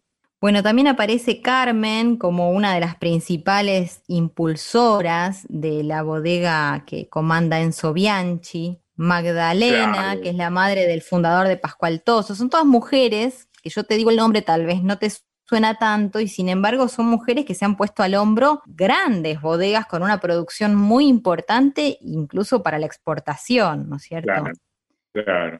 Siempre se habla de los hombres, pero las mujeres también están presentes y mucho en, en esto que da muchísimo trabajo, ¿no? Porque pensá en las heladas, pensá este, en, en lo difícil que es mantener la tierra, el riego, hay muchísimo trabajo detrás de cada botellita que uno puede llegar a tomar, ¿no? Bueno, y acá te voy a nombrar a alguien que probablemente hayas conocido vos, este, por, porque a él seguro lo conociste y has tomado un café, hasta yo misma compartí algún café con Arnaldo Echart, ¿no? Allá Eh, en, claro. en Salta. Sí, sí, Su esposa se llama. Carmen Rosa. claro. Arnaldo fue un querido amigo y la familia Echar, una familia dedicada al vino, ¿no? Que es una actividad nobilísima en la Argentina. Y la, el apellido Echar ha sido un apellido notable. Pensá que adquirieron la finca donde se desarrolló la bodega en 1938 y la Sí. tuvieron hasta el 96 donde finalmente la venden a un grupo, a- al grupo Pernod Ricard, ¿no? Y después déjame nombrarte también a una mujer que tiene que ver con Colomé, con la bodega Colomé. Y acá aparece Bueno. Dávalos, a quien vos me nombrabas hace un rato también, así que todo se conecta. Fue creada Colomé como, como encomienda del último gobernador español de Salta en 1831. Miré el tiempo que ha pasado. 23 años después, de 1831, una mujer, este, su hija, la hija de este, de este gobernador español, llamada Ascensión, decide plantar vides de Malbec y de Cabernet Sauvignon. Fíjate, una Mirá mujer vos. decide plantar vides de Malbec y de, y de Cabernet Sauvignon que había traído de un paseo por Francia. Esta mujer, Ascensión Severo de Isas Claro. Mendi, Era, muy arriesgado plantar Malbec, porque Malbec no se conocía. se casa con un tal Dávalos, mira vos, esta mujer Ascensión, con un tal José Benjamín Dávalos. Ellos tuvieron hijos y esos hijos tuvieron hijos y así por seis generaciones fueron manejando las bodegas, Tacuil y Colomé. Hay algunas coplas que hablan de tacuil, que es una palabra muy interesante que deriva de taco, algarrobo. Taco es el algarrobo y de ahí sale el topónimo tacuil, ¿no? Propio de los algarrobos. Y si vos vas al Valle Calchaquí, todavía hoy, todavía hoy podés encontrar puertas de algarrobo, ¿no? Sí, el algarrobo fue el gran, eh, la gran vegetación de, de la zona Calchaquí, efectivamente. Y de ahí eran los Qué dávalos. maravilla, qué maravilla. Bueno, ahí Juan Carlos Dávalos vivió bastante tiempo Sí, en, el padre de, Tacuil. el padre de Jaime, el padre de Jaime, Exacto. el abuelo de Julia Elena. Jaime parece que no llegó a vivir ahí, pero sí visitaba bastante la zona No. y de hecho parece que escribió varias canciones también. No vivió ahí porque Jaime tuvo tanto éxito en los medios de comunicación que vivía en los estudios de radio, ¿no? Ahí es donde lo conocí. Bueno, ahí apareció, al comienzo de nuestra charla apareció Jaime Dávalos, vos me, me hablabas de una de sus frases, ¿no? Esta de, de recomendar tomar vino poco pero bueno. Poco, Eh, pero bueno. y ahora rea- reapareció, reapareció de la mano de una de las tantas mujeres que tuvieron que ver con la vitivinicultura en la Argentina, fíjate. un dato para tener en cuenta, casi, casi cómico a esta altura, es que parece ser, según estuve viendo, que las mujeres son las responsables, somos las responsables de la compra del 70% del vino del mundo. O sea, somos las responsables de elegir qué vino llevar a la casa. Las mujeres somos las compradoras. Ah, mira. Calculo que debe ser porque en general las mujeres Mira somos quienes vos. hacemos las compras. Hay asociaciones que tienen que ver con las mujeres y con el vino. Una se llama AMAVI, es la Asociación Mujeres Amantes del Ah, Vino, está en Cuyo, por supuesto, para variar. Y AMUBA, que es la Asociación Mujeres del Vino de Argentina. Mujeres que se reúnen justamente para trabajar sobre estas temáticas que, que venimos hablando. Después, bueno, hay mitos que vayan a saber si son ciertos o no, pero se dice que las mujeres somos las que logramos podas en verde, por ejemplo, o hacer un deshoje más delicado que los hombres, y que las mujeres somos las que tenemos mayor olfato y, y más desarrollado que los hombres, y que además tenemos mayor facilidad también para ponerle nombres que ayuden a describir eso que se bebe, ¿no? O que se Ah, huele. qué lindo, qué lindo, ¿eh? Traje música, como siempre, para Dale. cerrar la columna. Eh, lo que traje se llama Coplas del Vino. Esto está escrito por Ángel Parra. Ah, la va mira. a interpretar Ángel Parra Chileno. e Isabel Parra, los hijos de Violeta. Los hijos de Violet. Los Parra, grandes cantores del vino. Alguna vez hay que hacer un gran homenaje para los Parra, que además tienen el nombre de la planta que da el vino, ¿no? Bueno, salud, chinchina a la distancia. Cuídense Chin, mucho y. Colo, chin, chin, Colo, lindísimo encontrarnos con vos. Emiliana Merino, la Colo, ha pasado por Voces de la Patria Grande. Una canción de mi hermano Ángel, Las coplas del vino.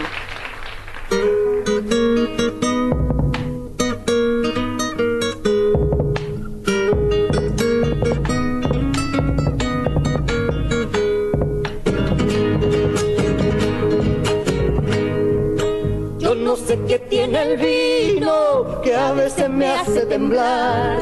Con un jarrito que tome me viene por conversar. Y esperando madrugada, recuerdos me hacen llorar. Penas de hombre junto al vino, peligros en la juntura. Uno con otro se ayudan a buscar la sepultura. Se le pone ciega el alma, no ve ni el sol que lo alumbra. El vino negro que tengo debe tener corazón, porque le gustan los versos con referencia al amor. Porque le gustan los versos con referencia al amor.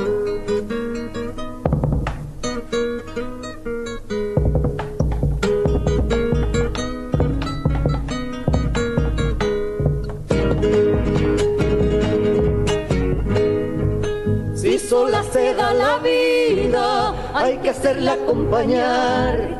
Donde habrá mejor amigo que un vino de soledad. No pide ni espera nada, escucha y hace olvidar. Ya me voy quedando solo, que noche me cubrirá. Mi canto se lleva el viento y el vino se quedará.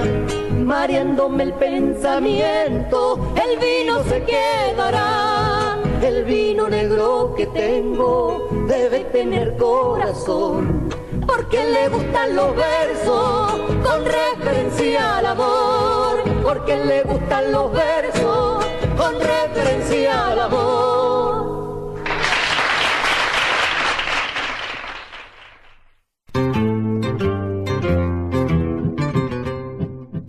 Y en la despedida, Marcelo, solo nos queda decir adiós. Gracias, Marcelo. Hasta el domingo que viene. Gracias a vos, preciosa.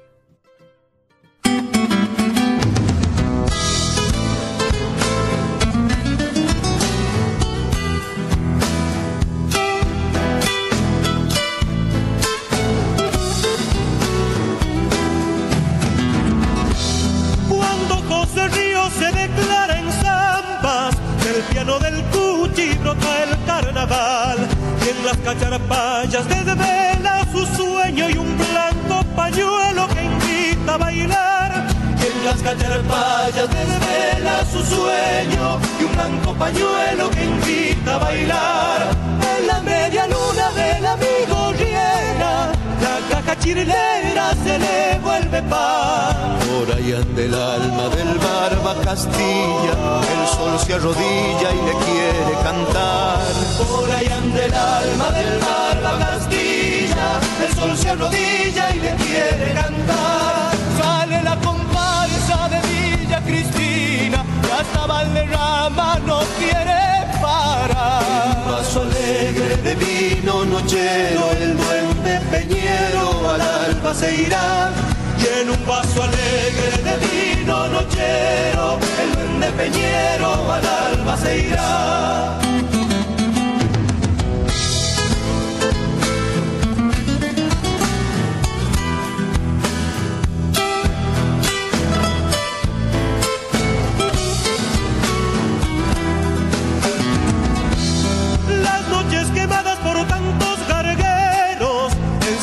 Lucero de los que no están.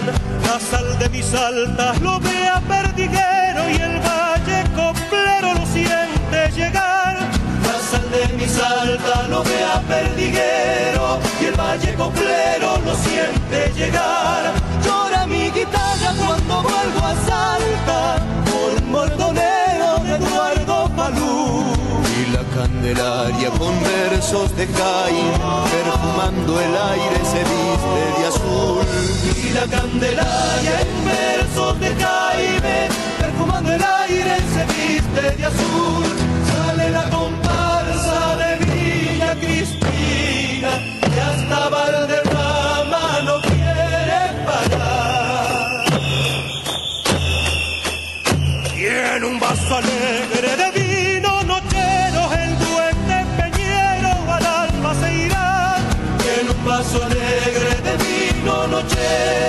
el duende.